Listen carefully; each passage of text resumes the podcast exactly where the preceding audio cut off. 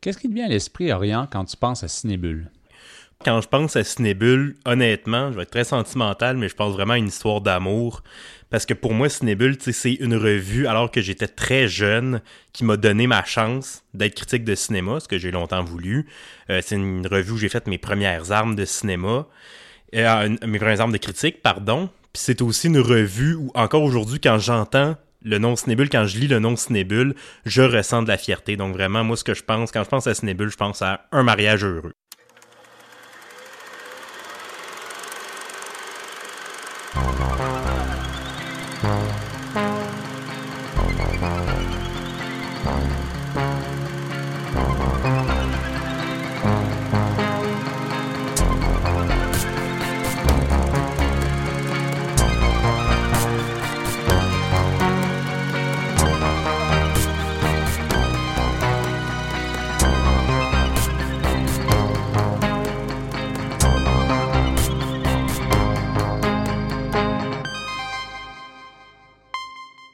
Éric Perron au micro du 63e épisode du Balado de Cinébule, un épisode de la série Quand je pense à Cinébule, débuté en 2022 dans le cadre du 40e anniversaire de la revue et qui propose des entretiens avec des membres de la rédaction pour en apprendre davantage sur leur collaboration à la revue. Bonjour Orient. Bonjour Éric, ça va bien? Très bien, merci. Alors, euh, comment vont les études? Euh, les études, elles achèvent, honnêtement. C'est euh, ma quatrième année au baccalauréat, que j'ai fait à temps partiel à cause euh, de la pandémie dont on aimerait tous pas se rappeler. Fait que là, il me reste deux cours, et ironiquement, c'est même pas du cinéma, c'est un cours d'histoire de la photographie et un cours Introduction à la philosophie moderne, ce qui n'est pas facile. Et donc, enfin, je pense depuis le temps que je collabore à revue, on parle de la fin de mon bac. La fin de mon bac est là pour de vrai. Oriente, tu collabores à Cinébule depuis 2019. Tu as publié une trentaine de textes, nous y reviendrons un peu plus tard. Tu collabores aussi souvent à ce balado. Quand même. Rappelle-moi, tu avais quel âge quand tu as débuté à Cinébule? Tu en parlais dans un instant en intro, là, mais tu avais quel âge? Donc, quand j'ai commencé à Cinébule, moi, j'avais 19 ans. Euh, puis j'étais encore au cégep. D'ailleurs, ça a fait une, certaine euh, commotion. Je sais, pas, si c'est toujours négatif une commotion, mais ça a fait un certain remue-ménage quand, euh, alors que j'étais encore au cégep, ils sont comme Ah, mais mon Dieu, un de nos étudiants écrit pour Cinébule, c'est formidable. Donc je pense que c'était ma dernière session de cégep. à Saint-Hyacinthe, hein? Au cégep de Saint-Hyacinthe, exactement, en arts et lettres et communications, option cinéma, je le précise. Très bon programme de cinéma au, au collégial. Et donc, c'est ça, fait que j'ai commencé à 19 ans si je te demande cela, c'est pour mieux faire comprendre aux auditeurs pourquoi j'ai immédiatement pensé à toi en voyant I Like Movies de Chandler Levac. Ouais, c'est une espèce de petit nerd obsédé par le cinéma, là. Euh. Est-ce que tu l'as vu? Non, j'ai pas vu encore. On en avait parlé, mais je pense que t'es pas le premier à me dire Hey, ça me fait penser à toi, l'espèce de petit nerd qui est tout le temps en train, tu sais, qui va à la limite. Euh, hey, vous, vous, vous vu ce film-là, tout ça, là.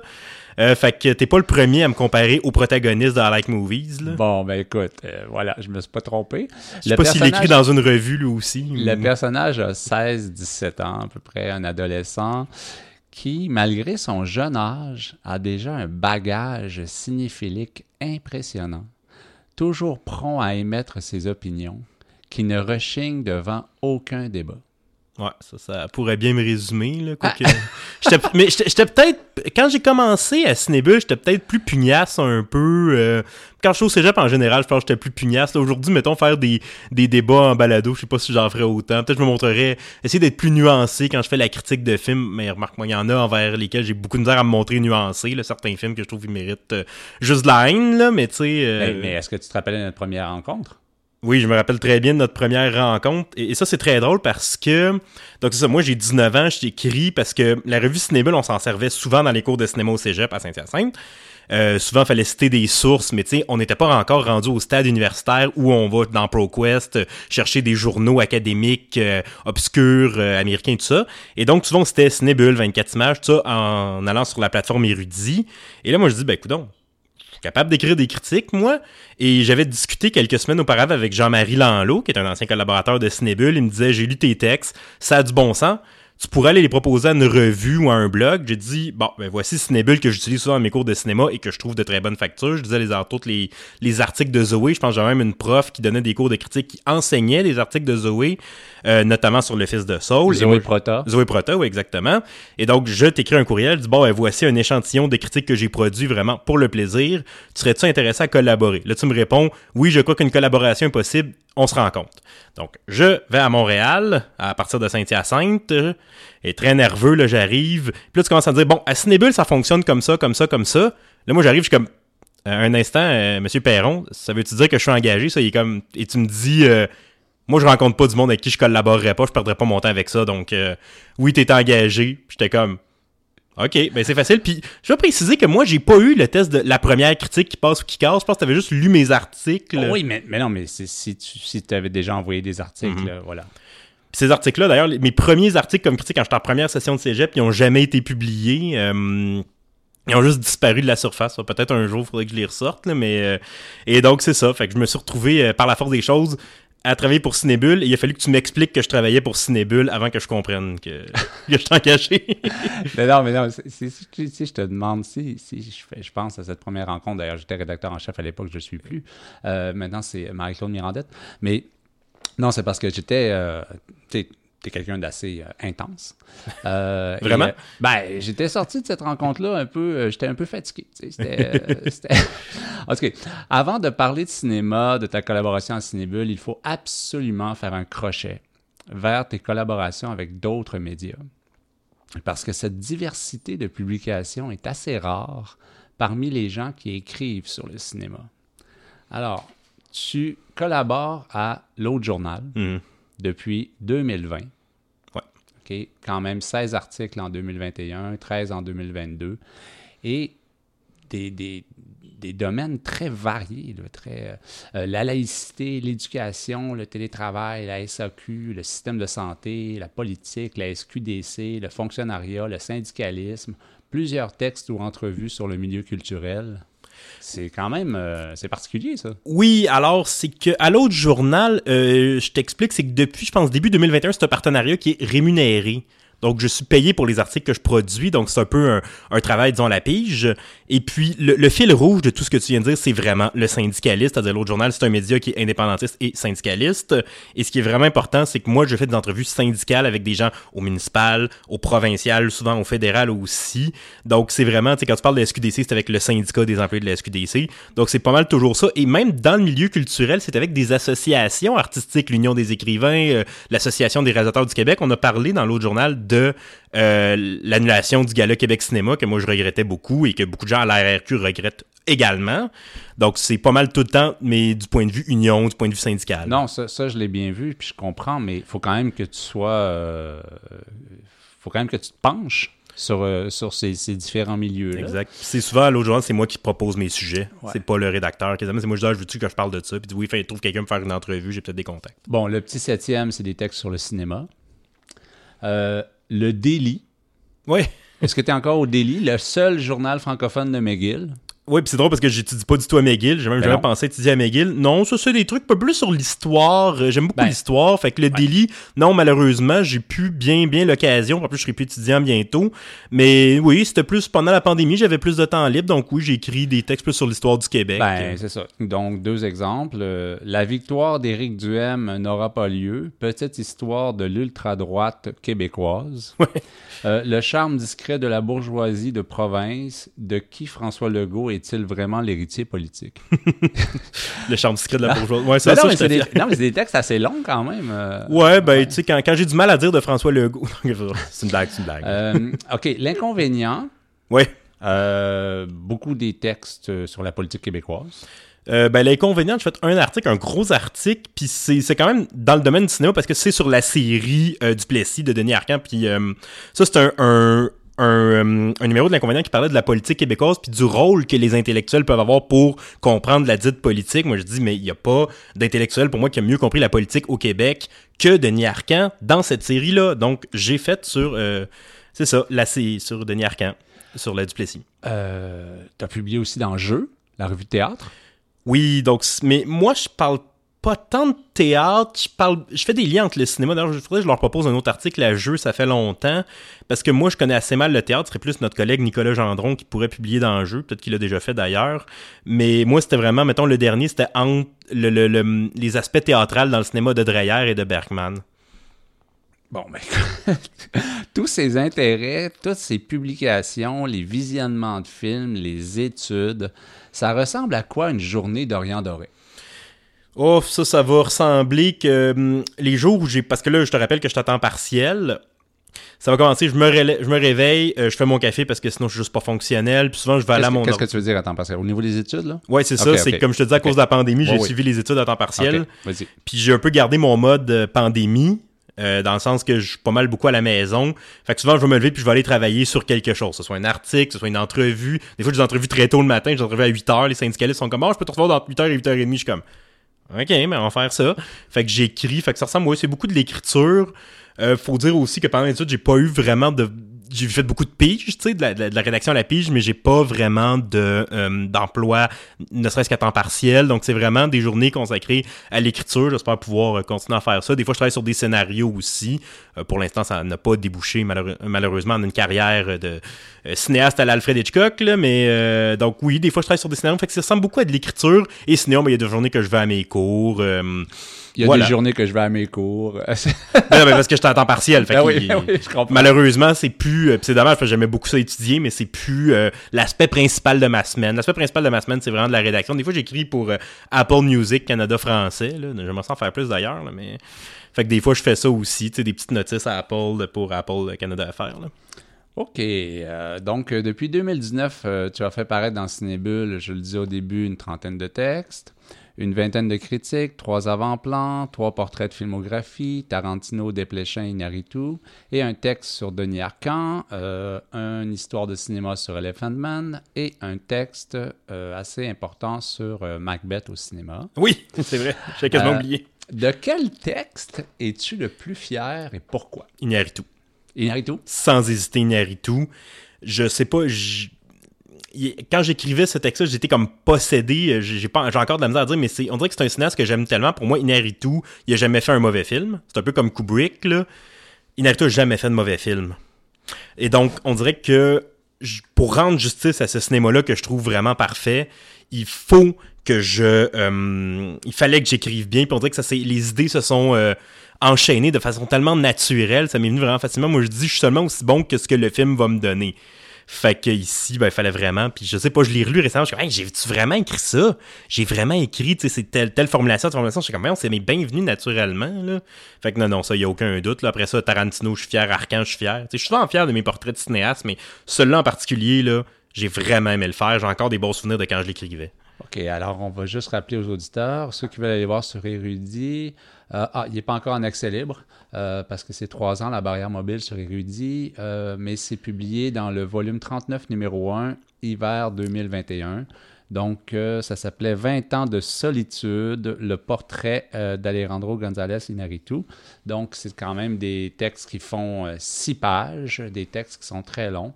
Et effectivement, c'était, je me souviens, c'était un article assez bien réussi avec le Tarantino également. Arcan, on, on, y reviendra dans un instant. Qu'est-ce qui te donne envie d'écrire sur un sujet? De proposer des sujets à la rédaction. C'est quoi, la, c'est quoi l'étincelle? Mais on en parlait il y a un instant, euh, des portraits de cinéastes. Moi, ce qui m'intéresse, c'est d'aller vraiment dans le cinéaste. que, que je propose un film, que je propose comme Macbeth. Le, point de départ de faire le Macbeth, ben, c'est que j'aime bien la pièce et j'aime Shakespeare, mais c'est surtout, j'avais envie d'écrire sur Orson Welles et j'avais plus d'autres occasions. Je veux dire, il est décédé, il sort plus de film ni rien. Donc, euh, j'ai dit, ben, on va parler. Puis je me suis rendu compte qu'il y a plein de bons cinéastes qui ont travaillé sur Macbeth, dont les frères Cohen. Fait que c'est servi du prétexte. C'est ça, prétexte. Cohen récent. Ouais. Exactement. Donc, euh, puis d'ailleurs, ça, me tentait aussi d'écrire sur les frères Cohen. Le, bon, c'était un des frères Cohen, c'était pas les deux. Mais bon, néanmoins, fait que c'est souvent, je te dis, de départ, là, quand je vais proposer un texte, c'est vraiment parce que le cinéaste m'intéresse. C'est que plus que le film en particulier, moi, je veux voir comment ce film-là s'intègre dans un style, comment il s'intègre dans une continuité, faire le portrait du style du cinéaste à travers ça. Moi, je trouve que la chaîne que forme une filmographie, c'est encore plus fort que chaque maillon unique, donc chaque film unique, aussi solide soit-il. Moi, c'est vraiment la, logique euh, intrinsèque, si tu veux. Mais à ce moment-là, est-ce que tu, connais déjà toute la filmographie ou, ou, tu, le sujet est accepté, puis tu plonges, puis là, tu trouves des, des, des dénominateurs communs entre les films. Oh, D'habitude, je connais assez bien la filmographie. On parlait d'Elephant Man, j'avais vu tout David Lynch. On parlait de Denis Arcand, j'avais vu pas mal tout Denis Arcand, excepté euh, Maudit Calvaire, qui... Euh, non, Joyeux Calvaire, excuse-moi, qui difficile à trouver. Euh, donc, d'habitude, puis Iñárritu, je connais, j'avais vu tous les films. Donc, euh, non, d'habitude, je connais bien. C'est l'occasion de m'y replonger. Euh, la seule exception, je pense, c'est De Pléchin. Tu m'avais donné ça, tu m'avais dit, ah, tu pourrais faire là-dessus. Là, j'ai vu vraiment tous ces films. Euh, mais d'habitude, je connais bien la filmographie. Vraiment, juste un- le cinéaste que j'ai découvert pour l'article, c'est De Pléchin. OK.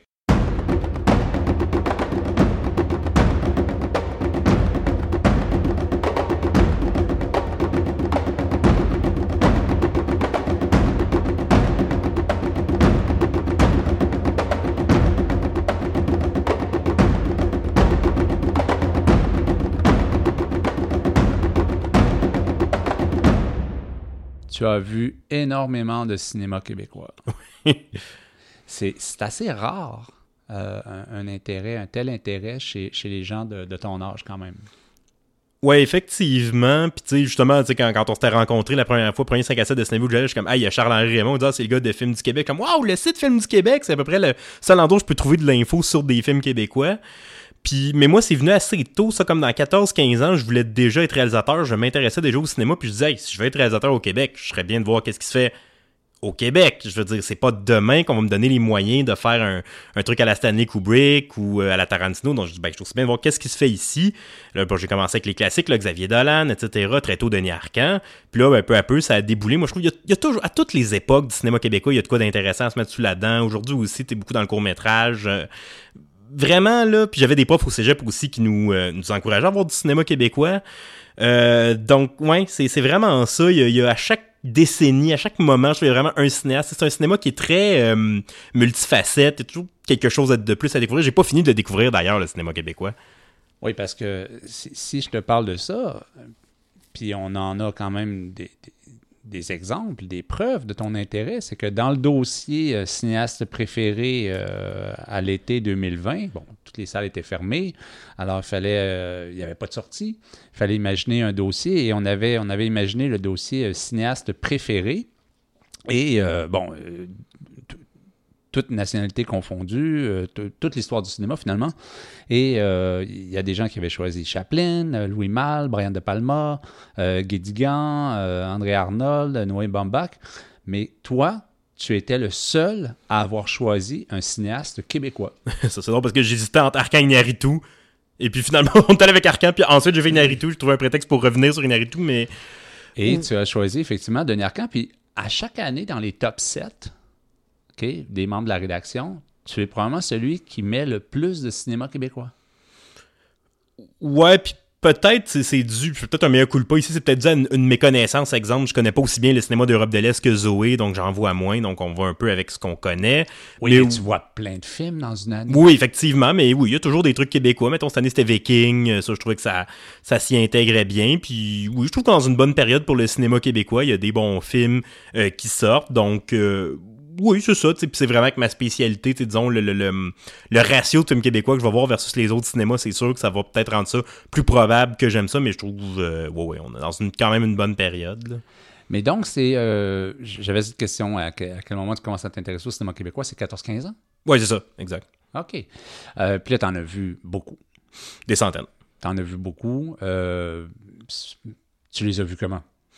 Oh, euh, souvent, Parce que là, c'est pas évident toujours. Là. ben, je veux dire, souvent, mon grand secret, c'est la grande bibliothèque. oui, OK. Ouais, fait que, euh, ouais, ils ont énormément de films québécois. L'emprunt, l'empreinte DVD. Ben ouais. voilà. Ok. La bonne vieille méthode, les DVD de la grande bibliothèque, tout ça. Puis sinon, ben, c'est en salle aussi. Je veux dire, avec ma carte de la QCC, c'est encore plus facile. Tu sais, mettons, bientôt, faut que j'aille voir Farador, faut que j'aille voir. euh, Ouais. Non, mais pour reculer dans l'histoire. là, Ah, ben, pour reculer, c'est vraiment la grande bibliothèque. Ouais. C'est, c'est vraiment. Puis à, mon cégep aussi, il y avait, encore une fois, on y revient souvent. Il y avait une vidéothèque? Il y avait une vidéothèque de plus de 400 titres, dont peut-être une centaine étaient des films québécois. Donc, c'est, c'est, c'est, euh, c'est vraiment par des emprunts. C'est pas beaucoup sur les plateformes. Ah, puis le site de l'ONF, bien entendu. Je vais pas l'oublier. Le site de l'ONF, c'est incroyable. là. Oui, puis à la cinémathèque, tu peux aller voir. euh, il il passe souvent des films québécois aussi. Ben, exact. Puis j'essaie d'en manquer aucun. Euh, c'est quoi ta méthode de travail quand tu abordes la rédaction d'un texte? Comment tu fonctionnes? Ah, ouais, c'est drôle parce que genre, on discutait de, avec ça, on discutait de ça avec Marie-Claude récemment, euh, Marie-Claude Mirandette, notre rédactrice en chef. moi, souvent, je vais commencer en écrivant à la main. Puis, mais souvent, j'écris pas l'entièreté du texte à la main. J'écris peut-être le premier tiers à la main. Donc ça, je me starte. Puis aussi, quand je te dis ça, je réfléchis très longtemps. Je prends pas beaucoup de temps à écrire, je prends vraiment beaucoup de temps à réfléchir, à laisser décanter, tout ça. Donc là, après ça, je vais à la main, je rature, je recommence, je réécris. Puis à un moment donné, j'ai mon premier tiers à la main, je le transcris à l'ordi, puis d'habitude, ça part euh, tout seul. Une fois que le premier tiers a été transcrit de la main à l'ordinateur, ben là, ça continue tout seul. ça se fait quasiment, euh, je dirais pas inconsciemment, mais ça, me vient naturellement. Tu vois, ça vient en flot. Mais pourquoi euh, à la main? Ah, parce que je trouve que la main, ça va mieux avec la vitesse de la pensée. je trouve que j'ai plus de facilité. J'écris à la main en même temps que je réfléchis, donc c'est plus facile comme ça. Euh, quand j'étais plus jeune, j'essayais d'être poète aussi, puis j'avais une poète, euh, Louise Warren, qui m'a conseillé de dire ah, écrire à la main, ça va mieux. Puis ça pour rassurer aussi, ça fait que ça, ça, ça va mieux avec la pensée. Puis j'ai gardé cette habitude-là de commencer à la main. Puis c'est ça. Donc c'est vraiment pour la vitesse de la pensée. Aussi, des fois, si j'ai des cours qui m'ennuient, bon, j'écris à la main euh, ma critique pendant. Mais avant de commencer à écrire, est-ce que tu as, bon, as, vu des films? Est-ce que tu as pris des notes? Est-ce que tu as lu? Est-ce que... Euh, je prends pas de notes pendant le visionnement. Je pense que j'ai une assez bonne mémoire, donc je regarde qu'est-ce qui, qu'est-ce qui m'a marqué là-dedans, c'est tac tac. Puis j'ai de la, de la misère à prendre des notes pendant un visionnement. Moi, c'est une pratique que j'ai jamais vraiment. Euh, moi, quand je suis dedans, je suis dedans complètement. Tu sais, je... Mais immédiatement après, par contre, je vais peut-être écrire dans mon téléphone, ah oui, il y avait ça, ça, ça, ne pas oublier de mentionner. Non, mais tu peux regarder des films chez toi aussi. Là. Quand tu fais des même articles sur des filmographies. Même quand je suis chez moi, je prends pas de notes en visionnement ou très peu. Je, je sais pas pourquoi. C'est vraiment mental. C'est un vieux processus. Euh, mais tu vois les films, tu lis aussi ou tu préfères euh, pas oh, trop... Ben, euh, Je lis un petit peu dans le sens, un peu peut-être le contexte de production des fois est intéressant. ou les Moi, ce qui m'intéresse souvent avec des cinéastes, c'est quoi les inspirations? Les motivations. Ouais, c'est ça. De quel cinéaste s'inspire? Moi, je trouve qu'on est toujours influencé par le passé. Donc, voir qui, qui, comment mais je lis pas trop non plus parce que des fois, on peut essayer de, recevoir, disons, l'influence de, ce que les autres critiques en ont pensé, alors que moi, j'essaie de le faire plus librement un peu, ou même, tu vois, le cinéaste essaie de dire des fois, ah, mais mon film voulait dire ça. Non, non. Laisse, les critiques se faire leur opinion sur ce qu'il veut dire ton film, c'est pas au cinéaste de décider, tu sais. Puis, euh, est-ce que tu es satisfait de, tes textes quand tu y reviens une fois publié, toi? On, on, a dit que j'étais une personnalité intense qui parle beaucoup, donc moi, j'ai, peu importe j'ai combien de lignes, même, euh, peu importe j'ai combien de mots, même si c'est 4000, je vais être comme Ah, j'aurais dû dire ça aussi, ah, j'aurais aimé dire ça. Fait que quand je relis, je suis comme Ah, zut, j'aurais aimé parler de ça, j'aurais aimé parler de ça aussi. Donc. Euh, euh, Mais est-ce que c'est parce que tu livres tes textes trop rapidement ou... Non, d'habitude, non, prends le temps approprié, c'est juste qu'il y aurait toujours plus d'idées à mettre. Et si vous me donniez, mettons, 5000 mots, j'en aurais pas encore suffisamment. J'ai toujours des idées qui, engendrent d'autres idées. Fait qu'à un moment donné, il faut dire, bon ben, je crois qu'on a dit l'essentiel, mais non, je pense pas que c'est que je livre trop tôt. C'est vraiment, à un moment donné, il faut s'arrêter. Mais c'est la base en tout satisfait ou déçu? T'es... Oh, je suis satisfait, mais toujours en me disant, ah, il pourrait en avoir un peu plus. Ah, j'aurais dû parler de ça aussi. Ah, ou j'aurais aimé parler de ça aussi. Dans le fond, c'est comme, pour chaque quartier, il me dit, ah, j'aurais peut-être dû écrire un livre, finalement. J'ai l'impression que tu es un grand lecteur, je me trompe. Ben oui, je lis, disons, dans une bonne moyenne, mais je lis pas très vite aussi. Je me suis rendu compte que je lis vraiment une lecture assez lente. Faut vraiment que je m'y mette. Souvent, c'est en vacances. Maintenant, je suis en vacances, j'ai lu comme trois Denis Laferrière, tu sais. Euh, mais j'ai vraiment mes moments précis de lecture. Et puis, euh, mais je lis pas assez vite à mon goût. J'ai pas suffisamment lu à mon goût. Euh, mais je me défends. Disons, je viens d'une famille de littéraires. Mes deux parents sont écrivains, mes deux parents sont profs de littérature au cégep. Donc, il a un peu pas le choix. Mais euh, ben, tu lis aussi sur le cinéma. Oui, ben surtout ben, évidemment pendant mes études, on n'a pas le choix de lire sur le cinéma parce qu'il nous donne des textes des fois. Moi, j'ai beaucoup aimé, je pense que c'est Christian Metz, c'est un article ou une section de texte, il y avait André Bazin, euh, le, le, le, le montage obligé me semble. Donc ça, c'est des, des théories que je trouve bien intéressantes, très très très intéressantes. Mais si je te pose la question, c'est parce que tu n'as pas encore euh, publié de recension dans Cinébule. Parce que des livres récents, tu dois, en ah. lire, tu dois en lire aussi, non? Oui, c'est ça, mais dans le fond, euh, première fois qu'il faut savoir, c'est que moi, je lis plus de fiction. Et puis ça, comme je te dis, je lis pas très vite. Donc, pour une recension, des fois, quand on dit, il ah, faudrait euh, que ce soit prêt pour dans trois semaines, ben, moi, je lis tellement lentement, j'ai de la misère à, euh, me discipliner là-dessus. Donc, j'ai pas un rythme assez rapide à mon goût. Donc, pour cette section-là en particulier, par contre, ça, on parlait des autres revues. Dans XYZ, j'ai fait un article assez bref sur un recueil de nouvelles de Bernard Raymond, trois histoires de famille. Tu vois, même quand j'écris dans d'autres médias, c'était encore un peu à propos du cinéma. Puis même ça, ça m'avait pris tellement longtemps à lire. je, ma vitesse de, lecture ne me satisfait pas autant que ma vitesse d'écriture. Tu vois ce que je veux dire? OK. Euh, qu'est-ce que tu attends dans l'année en Oh. matière de cinéma? En matière de cinéma, ben là, il y a Cannes récemment qui ont sorti leur publication. Ah ben, non, en fait, on va aller, bon, tu sais que j'aime quand même le cinéma un peu blockbusteresque, un peu hollywoodien. Euh, le Oppenheimer de Christopher Nolan, j'ai très hâte de voir ça. Donc, on se rappelle, c'est un film de Christopher Nolan, que je trouve un très bon cinéaste, euh, qui traite de Robert Oppenheimer, le père de la bombe atomique, et Killian Murphy, qui est un acteur aussi que j'apprécie beaucoup. Et je trouve Oppenheimer, dans l'histoire réelle, c'est vraiment une figure tragique. euh, d'avoir créé quelque chose aussi monstrueux que la bombe atomique, mais en même temps de dire on n'avait pas le choix de la faire parce que nos ennemis auraient pu l'avoir avant nous. Donc j'ai très hâte de voir ça rendu à l'écran. Euh, je ne vous dirai pas par contre que je suis enthousiaste pour le film de Barbie. Je, sais pas, il y a beaucoup de gens qui sont enthousiastes pour le film de Barbie. Euh, c'est pas mon cas. Sinon, euh, Killing of the Flower Moons de Scorsese. J'ai une relation un peu ambiguë avec Scorsese, mais bon, je suis quand même intéressé à voir son film. Fait que je te dis qu'il y aurait ça. C'est ce qui me vient spontanément. Sinon, au niveau cinéma, on... ah oui, ben il y a des sorties québécoises aussi. Ben, il y a un arc en préparation. Euh, ouais, les arcans récents, j'ai un peu plus de misère. Je sais pas pourquoi. Le, le- le- L'âge des ténèbres puis la chute de l'Empire américain, honnêtement, m'avait vraiment laissé sur ma faim. Testament, j'ai lu le synopsis. Je sais pas, il est toujours bienvenu de me surprendre, mais c'est moi ce que je regrette un peu, c'est que Denis Arcand, il avait parlé, ça fait déjà 15 ans qu'il avait peut-être adapté 30 arpents, qui est un roman du terroir assez tragique. Euh, puis il l'a jamais fait. Moi, je trouve que ça aurait été un- une, belle note finale à sa filmographie de faire 30 arpents. Finalement, ben, euh, il le fera pas, puis je trouvais ça bien triste. Mais sinon, tu as Philippe Lesage qui sort un film, ça j'ai quand même hâte de voir ça, je suis très curieux. J'ai des amis qui ont travaillé sur le film de Philippe Lesage, on- ils dit que ça va être euh, quelque chose. Peut-être qu'il va sortir à Locarno, on sait pas. Le film de Pascal Plante, Les Chambres Rouges, j'ai très hâte de voir ça aussi. Je pense que tu attends Richelieu aussi, non? Ah ben oui, Richelieu, c'est vrai, j'avais fait oublier. Oui, j'ai très hâte de voir Richelieu. Moi, Pierre-Philippe Chevigny, c'est un, un collègue de l'UDM, donc euh, ben oui, j'aime toujours le, le- le cinéma politique un peu... euh, Tu dois être content de sa sélection à Tribeca. Ouais, j'étais fier de lui, tu sais, puis euh, non, je trouvais qu'un film comme ça, fallait au moins que ça ait un festival, tu sais, j'ai pas encore vu, mais tu sais, sachant ce qu'il sait faire, puis sachant que fait, ben, je t'ai mis Facebook avec lui, ça faisait très longtemps qu'il voulait le faire, ce film, ben, je suis tout à fait content que ça l'ait fonctionné, puis qu'il sorte dans un festival prestigieux. Je vois que c'était mérité. Qu'est-ce qu'on te souhaite pour les prochains mois, les prochaines années?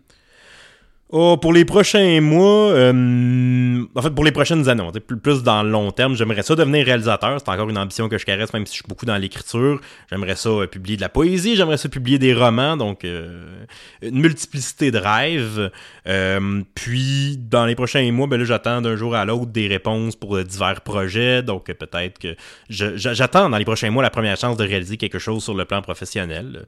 On verra. On espère que ça marche, peut-être pas non plus. Puis sinon, entre-temps, ben, je vais trouver des jobs euh, par rapport à la rédaction, par rapport aux journalistes. Bref, je, je- je vais, je vais m'en sortir. C'est pas, c'est, pas du tout un défaut de, de s'intéresser à plein de choses, mais euh, il y a 24 heures dans une journée.